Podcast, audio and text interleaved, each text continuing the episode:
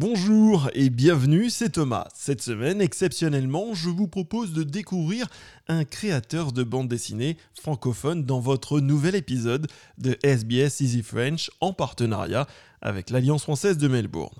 Chaque semaine, vous avez rendez-vous avec Easy French, votre compagnon d'apprentissage à votre rythme. N'oubliez pas de vous inscrire à notre newsletter pour recevoir la transcription de cette émission et de toutes les autres sur votre boîte mail tous les vendredis. Tout de suite, je vous propose de découvrir qui est René Goscinny.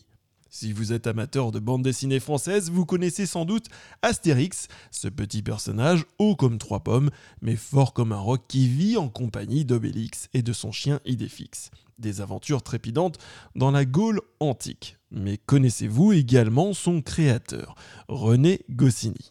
Son histoire personnelle est tout aussi passionnante. Né à Paris en 1926 de parents polonais et ukrainiens, Goscinny a principalement grandi en Argentine avant de retrouver la France en 1945 pour y faire son service militaire, puis de la quitter encore pour les États-Unis où il rencontrera, après des débuts difficiles, de nombreux dessinateurs et auteurs humoristes.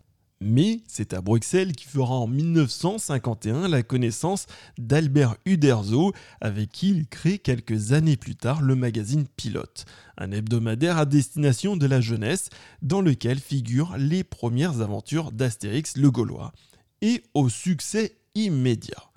Mais pourquoi choisir de raconter l'histoire de la Gaule à travers ces drôles de personnages dont tous les noms se terminent en X? Astérix, Obélix, Idéfix, Assurance Tourix, Abraracoursix, Amoureux de la France, Goscinny et Uederzo ont tous les deux grandi hors des frontières et veulent ressusciter l'histoire, le mythe national. Alternant vérité et fantaisie, réel et imaginaire, tous les albums d'Astérix reposent sur des faits historiques extrêmement bien documentés, mêlés à des anecdotes sur la société actuelle. Comment vivaient les Gaulois et les Romains dans leur village en 52 avant Jésus-Christ? De quoi étaient-ils vêtus?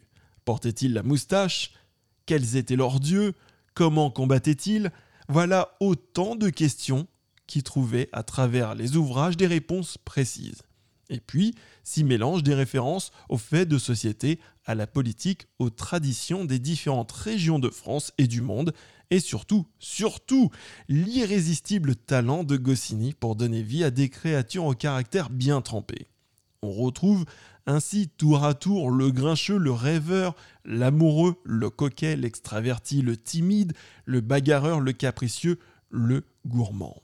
Et finalement, c'est peut-être là le secret de la fameuse potion magique des Gaulois, cet élixir dans lequel ils puisent une force extraordinaire avant chaque combat, et qui permet aux héros de cette bande dessinée de rester si populaires et de survivre à la disparition de leur créateur, une bonne dose d'humour saupoudrée d'un esprit résolument contemporain et doublée d'une grande tendresse qui permet au lecteur de se retrouver parfois au travers des différents personnages. Replongé aussi dans l'innocence propre à l'enfance en même temps que dans la marmite. Pour conclure cet hommage à René Goscinny, saviez-vous que les albums d'Astérix ont été traduits dans 111 langues, parmi lesquelles le latin et l'espéranto?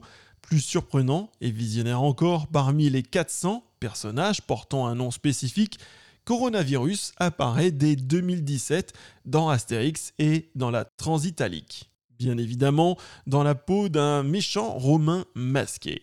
Voilà, c'était votre épisode d'Easy French. On se retrouve la semaine prochaine avec un nouvel épisode. En attendant, vous pouvez réécouter tous les épisodes d'Easy French sur le site internet d'SBS et sur toutes les plateformes.